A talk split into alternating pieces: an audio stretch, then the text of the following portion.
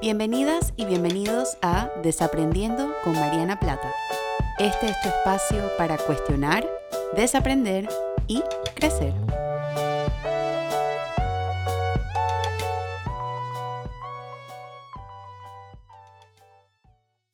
Hola a todas y a todos y bienvenidos a un nuevo episodio de Desaprendiendo. Yo soy Mariana y estoy muy contenta de compartir con ustedes una semana más en este espacio para cuestionar, desaprender y crecer. Y el día de hoy voy a estar conversando con ustedes acerca de un tema que creo que he como hablado indirectamente en otros episodios, pero quería como que dedicarle todo un episodio a esto porque lo he estado escuchando mucho, tanto personas a mi alrededor como también redes sociales y también en mi propia vida. Y bueno, quiero hablar un poquito acerca de eso el día de hoy, que es cómo mirar tu mundo interno sin juicio. Y la razón por la cual he estado escuchando esto mucho, eh, hace unas semanas estuve dando una charla junto a mi grandísima colega y mentora, la doctora Vali Maduro, y nos preguntaron acerca del tema de de las regresiones. Eh, por qué las personas o los niños, porque estamos dando la charla particularmente de salud mental de niños, por qué los niños están regresando a comportamientos que posiblemente ya habían superado, entre comillas, o etapas que ya habían superado. Y Bali muy sabiamente contestó que es algo normal. Y yo creo que es fácil verlo en los niños. Por ejemplo, ver que un niño antes ya había podido ir al baño solito y ahora está necesitando usar quizás pampers de nuevo o estaba durmiendo solito en su cama o estaba durmiendo solita en su cama y ahora se pasa a la cama de los papás. Es natural que estos comportamientos estén pasando porque estamos viviendo tiempos de mucha incertidumbre, mucha ansiedad, mucho estrés que los niños, aun cuando no entienden completamente lo que están pasando, son súper perceptivos por la etapa evolutiva en la que están y perciben el estrés y la ansiedad de sus cuidadores primarios. Y yo me puse a pensar que yo creo que muchas veces eh, nosotros como adultos también estamos teniendo algunas conductas regresivas, quizás estamos manifestando algunas necesidades medio adolescentes o infantiles que por mucho tiempo no habían salido y ahora las estamos necesitando sacar más. Y cuando escucho a personas admitir estos comportamientos, también les escucho generar mucho juicio sobre que lo están haciendo. Igual como los padres hablan de los comportamientos de sus hijos y los expresan con mucho juicio también.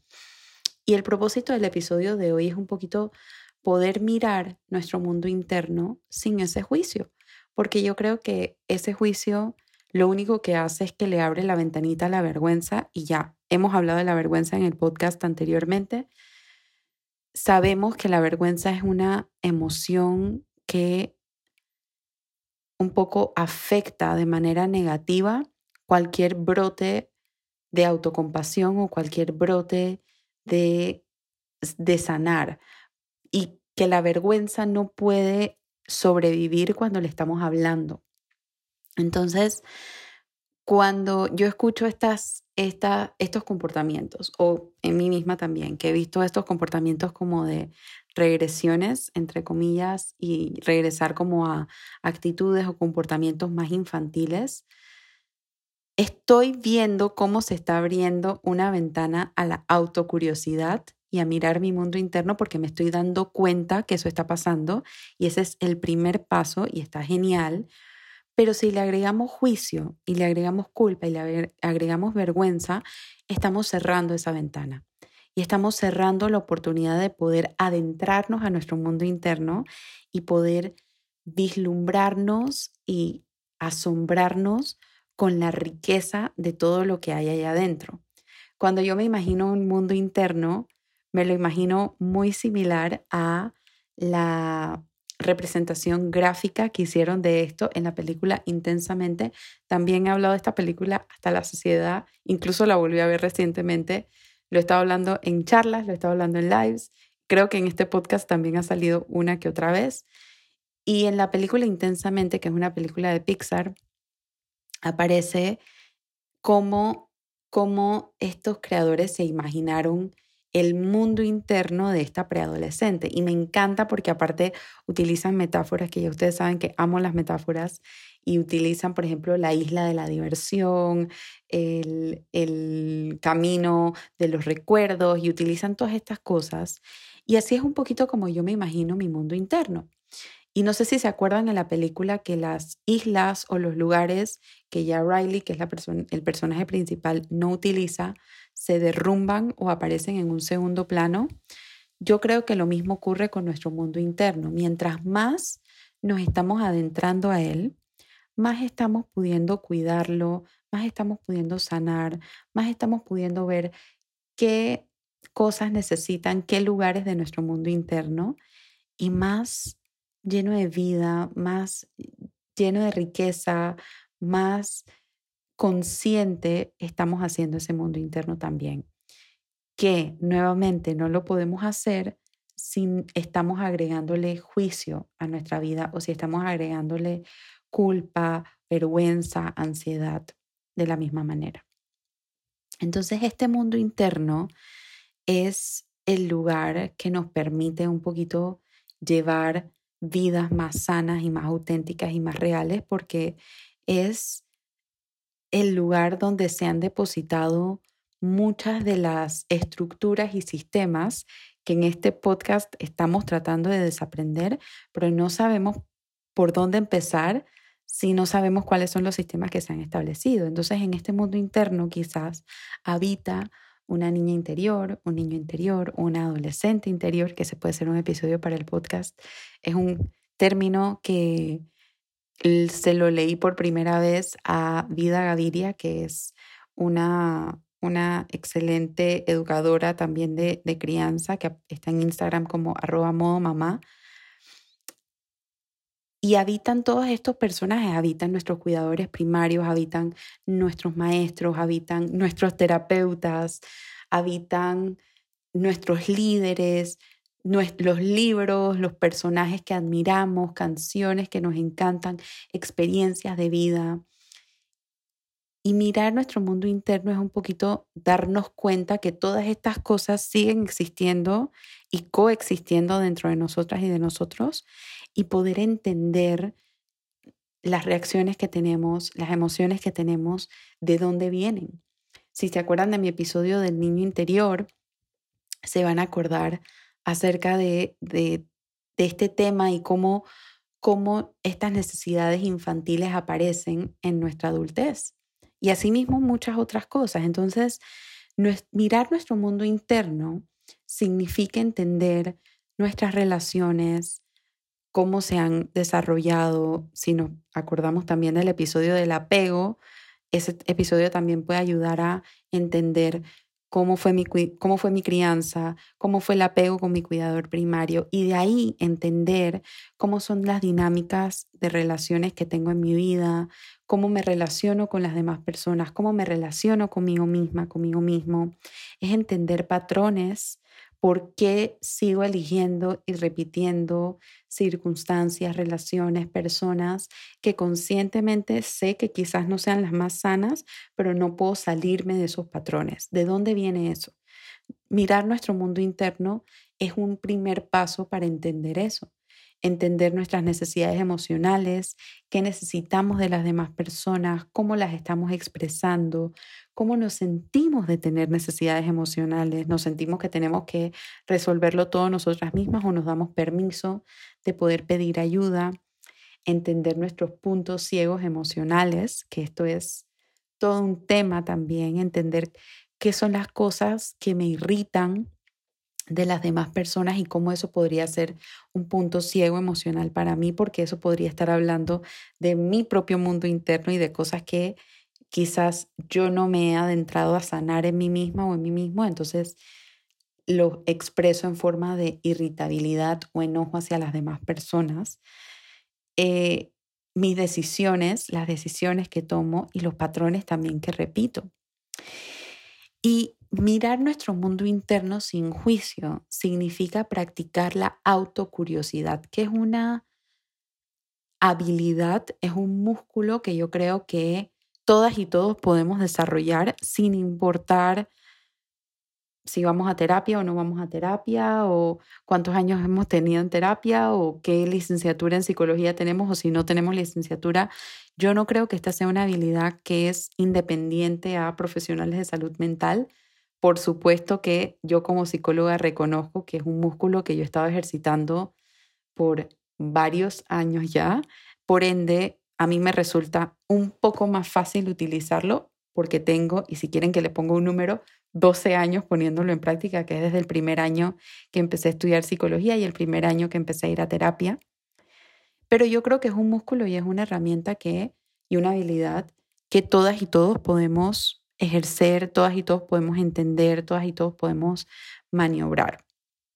Entonces, practicar la autocuriosidad, que es poder cuestionarme y curiosear de mí misma, de mí mismo, de mi mundo interno, de por qué hago lo que hago, por qué reacciono de esa manera, por qué sigo eligiendo este tipo de personas, por qué sigo eligiendo este tipo de relaciones. Esa autocuriosidad nos permite afinar o calibrar lo que yo he llamado como que nuestra brújula interna. Y esa brújula interna, por consecuente, nos lleva a llevar, valga la redundancia, vidas mucho más auténticas, vidas mucho más sanas y es un músculo que se puede y debe ejercitar diariamente. ¿Y para qué practicarlo? Cuando practicamos la autocuriosidad entendemos nuestra historia y entendemos nuestro pasado. Entendemos por qué somos de la forma en la que somos, por qué tenemos estos sistemas de creencia. Yo siempre me estoy yendo de vuelta a la triada de desaprendizaje, que es la crianza, la sociedad y la educación. Porque si yo no entiendo de dónde yo vengo, no puedo elegir a dónde voy. Y esto ya lo hablé cuando hablé sobre en el episodio de para qué conocer nuestra historia familiar.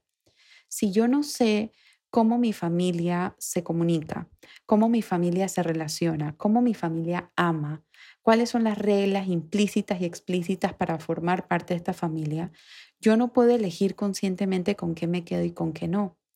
Y nuevamente, yo no puedo hacer eso si primero no me, si primero no me adentro con autocuriosidad a entender cómo esto se construyó. Entonces la autocuriosidad me permite hacer eso, me permite entender mi pasado para no repetirlo. Me permite analizar mi sistema de creencias, analizar de dónde vienen, por qué yo pienso tal cosa, por qué yo creo en tal cosa, por qué cuando me imagino la vulnerabilidad, me la imagino como una debilidad y no como fortaleza. ¿De dónde viene eso? ¿De cuál de los tres elementos de la tríada de desaprendizaje viene eso más? ¿Será que en mi crianza me dijeron eso más? ¿Será que en la sociedad me dijeron eso más? ¿Será que en mi educación me dijeron eso más? Y de la misma forma, analizar cómo manejamos las emociones, qué emociones me doy más permiso de sentir y qué emociones me restringo más de sentir. Hay personas que se sienten, y esto lo he hablado también en el episodio de vocabulario emocional, personas que se sienten mucho más cómodas, particularmente las mujeres, con los sentimientos de tristeza o los sentimientos de fracaso o los sentimientos de rechazo y pueden lidiar con esas emociones y con el estrés, manejarla un poco mejor porque socialmente nos han dado más permiso a hacerlo y al mismo tiempo nos cuesta mucho más lidiar con el enojo, la frustración, que son emociones que son más permitidas para los hombres, por ejemplo. Y independientemente del género, independientemente de la perspectiva de género, en cada hogar y en cada historia individual hay personas que se sienten más a gusto o, o menos incómodas sintiendo este tal tipo de emociones porque es lo que se ha permitido en casa, por ejemplo. En mi casa no se daba mucho permiso al enojo, por ejemplo, por poner un ejemplo, por ende yo no me siento tan cómoda con el enojo.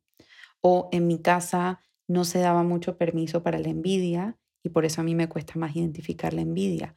O en mi casa se hablaba demasiado de la tristeza y es una emoción que yo ya he normalizado. Entonces no podemos entender cómo manejamos nuestras emociones y por qué hay ciertas emociones que nos cuestan más manejar que otras si no analizamos ese sistema de creencias. Y no podemos hacer esto si no practicamos la autocuriosidad. Otra cosa que nos permite esta habilidad o este músculo es conscientemente pensar antes de hablar y actuar. Hay muchas personas que, por ejemplo, son muy impulsivas y tienden a lo primero que estoy sintiendo lo saco y a veces lo saco sin filtro. Y Brené Brown, que ha hablado muchísimo de la vulnerabilidad, ha hecho una aclaración grande que ser vulnerable no significa ser desbordada o ser desbordado, no significa expresar mis emociones sin filtro, no significa hacer con los demás y expresar lo que estoy sintiendo sin importarme cómo la otra persona está siendo afectada por esa expresión. Tener autocuriosidad también significa, y esto, esto es como uno de los de las ganancias de practicar la autocuriosidad. Mientras más practicamos la autocuriosidad, más podemos desarrollar la autoconciencia, que es la capacidad de entender cómo me estoy moviendo en el mundo. Y mientras más autoconciencia yo tenga, más puedo pensar antes de hablar, más puedo pensar antes de actuar, porque estoy entendiendo de dónde vengo, estoy entendiendo mi enojo. Muchas veces, por ejemplo, cuando yo tengo que tener conversaciones importantes que tienden a ser conversaciones incómodas con las personas, llámese decirle a alguien que me lastimó o decirle a alguien que me enojó lo que dijo o decirle a alguien que me estoy sintiendo incómoda con ella o con él, yo necesito un tiempo yo para procesar cómo yo me siento y por qué me estoy sintiendo de esa manera. Y darme ese tiempo me permite a mí poder organizar mis ideas, organizar mi mente y sacar lo que quiero sacar de la forma en cómo la quiero sacar y comunicarme de la manera en cómo me quiero comunicar. Otra, otro regalo que nos da la autocuriosidad es que también nos ayuda a tomar responsabilidad emocional por la forma en la que nos relacionamos y conectamos con las demás personas. Si yo puedo autocuriosear sobre mi mundo interno, interno, sobre mi crianza, sobre mi educación, sobre mi sociedad, puedo entender un poquito cómo se han establecido estos sistemas de creencia, puedo desafiarlos, puedo cuestionarlos, puedo desaprenderlos, puedo crecer, puedo reaprender cosas nuevas. También puedo tener más responsabilidad emocional de, de, poder reconocer que cuando estoy teniendo un problema con alguien o estoy en un conflicto con alguien o alguien me irrita o algo que alguien hace me irrita, puedo entender cuánto de esto es mío y cuánto de esto es de la otra persona. Cuánto de esto es yo me estoy irritando porque yo sé que yo tengo un tema con esto y cuánto es yo me estoy irritando porque la otra persona a pesar de que le he dicho en varias ocasiones cómo me siento y cómo quiero manejar mis emociones, parece no entenderlo. Entonces, mirarnos con esta autocuriosidad y esta autocuriosidad sin juicio, que yo creo que esa es una pregunta que mucha gente me ha hecho quizás en los posts de Instagram o, en mensajes que me han dicho, tú hablas de cómo, de mirarte sin juicio o de ser autocuriosa sin juicio. ¿Cómo se ve eso? Para esto es mirarnos con esa autocuriosidad y dejar afuera el juicio por un rato. Es no, no castigarnos ni penalizarnos de tú deberías saber cómo manejar esto mejor, tú deberías haber hecho esto mejor, tú hubieras. Para mí hubieras y deberías eh, no sé si lo he mencionado aquí o, en otra parte, eh, son dos de las palabras más contraproducentes que tengo cuando hablamos acerca del manejo emocional, porque debería, no es una palabra que debería, de, valga la redundancia, que debería estar asociada a una emoción, uno no debería sentirse de X o Y forma, uno se siente ya. Y hubiera, pues, ¿para qué invertir energía en los hubiera. Yo prefiero redirigir esa energía en, ahora que sé esto, ¿cómo me muevo de ahora en adelante? ¿Cómo desarrollo esto a futuro? Esa, esa frase a mí me encanta. A futuro, ¿qué podemos hacer? A futuro, ¿cómo puedo manejar esto? A futuro, ¿cómo puedo expresarme de una manera más sana y de una manera más auténtica? Pero yo no puedo desarrollar el a futuro si yo no entiendo lo que me ha hecho la persona que soy hoy en día. Y yo no puedo entender a esa persona si estoy constantemente juzgándola. Si estoy constantemente juzgando, pero es que deberías haber sabido mejor, pero es que tú eres psicóloga y deberías saber mejor las emociones, pero es que tú eres tal persona. Los deberías en el mundo interno, a mi parecer, no tienen mucho espacio y no tienen mucho espacio de salud mental tampoco. ¿Y por qué sentimos juicio entonces? ¿Por qué sentimos tanta vergüenza acerca de la manera en la que nuestro mundo interno ha sido constituido? Porque nos duele la triada de aprendizaje.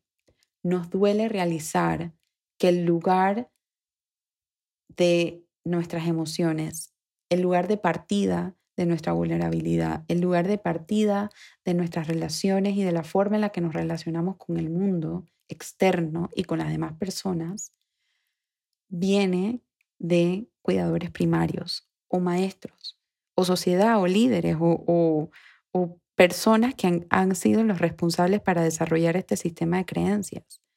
Duele hacer eso. Duele darse cuenta que a mí me cuesta hablar de las emociones porque en mi casa no me daban permiso para hablar de las emociones. Y en vez de lidiar con el dolor y con el duelo que eso conlleva, es más fácil emitir juicio. Pero es más fácil y es más contraproducente emitir juicio también, porque cuando emitimos juicio, estamos cerrando la puerta para entendernos, para mirarnos, para sanar, para hacer las paces con las personas que somos hoy en día, para convivir y coexistir con esa niña interior y con ese adolescente interior también. Hay que atravesar el duelo de desaprender para permitirnos reaprender. ¿Y cómo hacerlo? ¿Cómo mirar nuestro mundo interno sin juicio? Una de las primeras formas que a mí me gusta un poquito explicar con esto es Intenta entender por qué haces lo que haces, de dónde viene esto.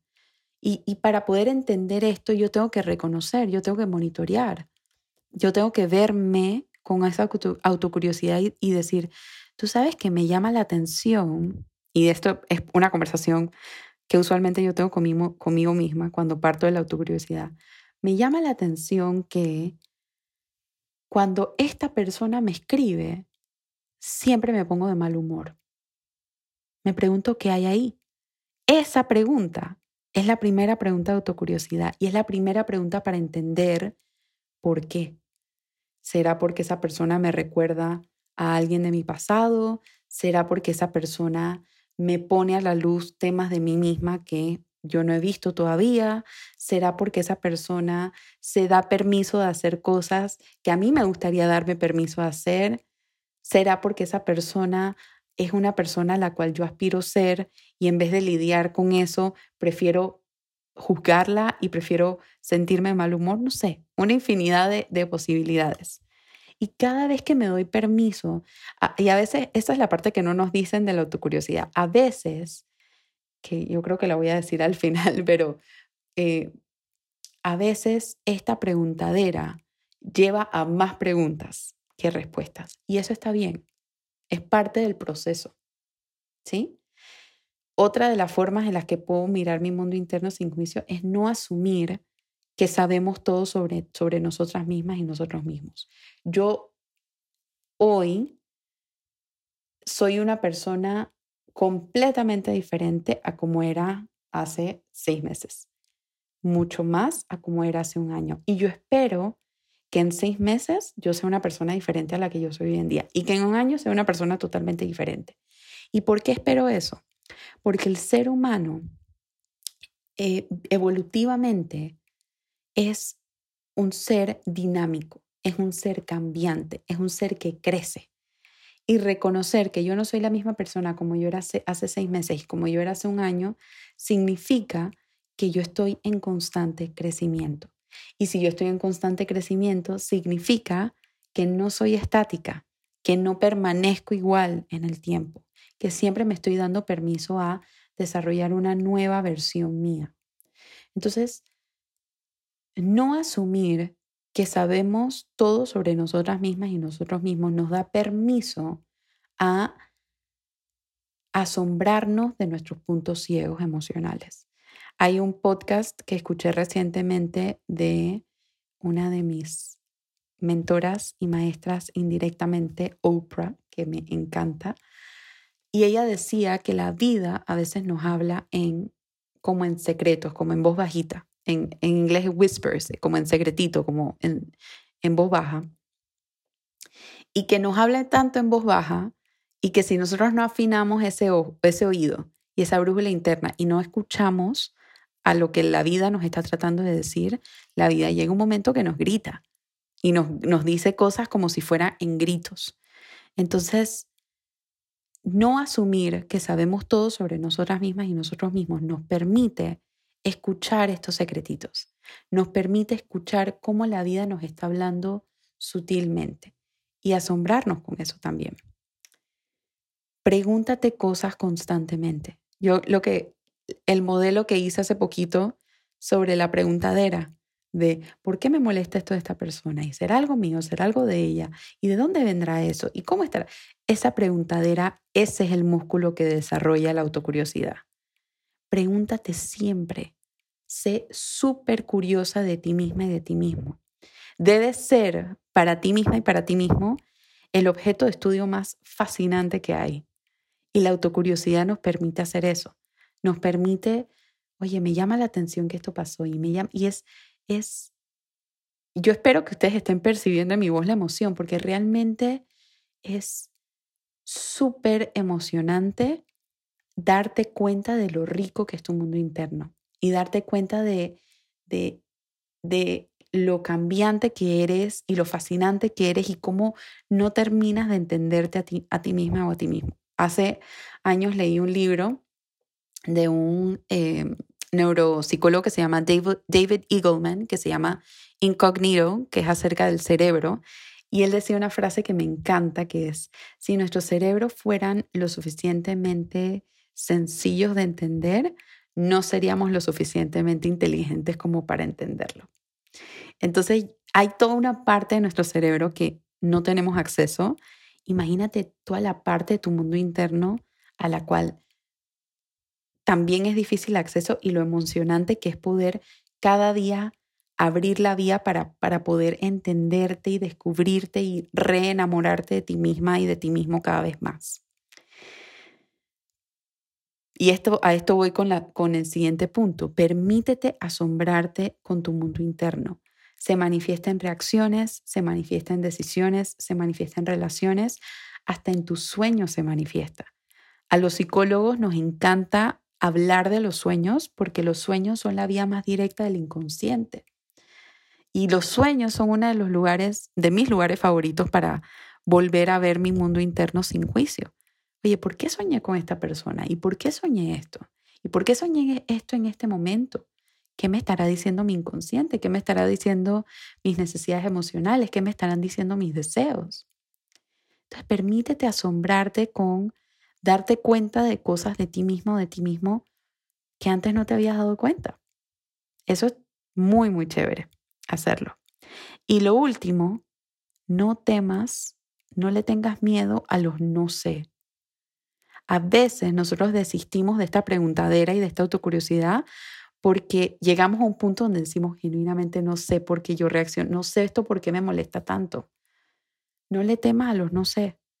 Asimismo como un proyecto importante o un correo importante, tú no lo abordas todo de una, sino que lo haces de a poquito. Esto también. Date permiso de hacer esto de a poquito, de todos los días practicar un poquito más la autocuriosidad, practicar un poquito más la autocuriosidad con cada cosa de tu vida. Y permítete desarrollar ese músculo. No desgastes tu energía en autocastigarte por lo que antes no sabías.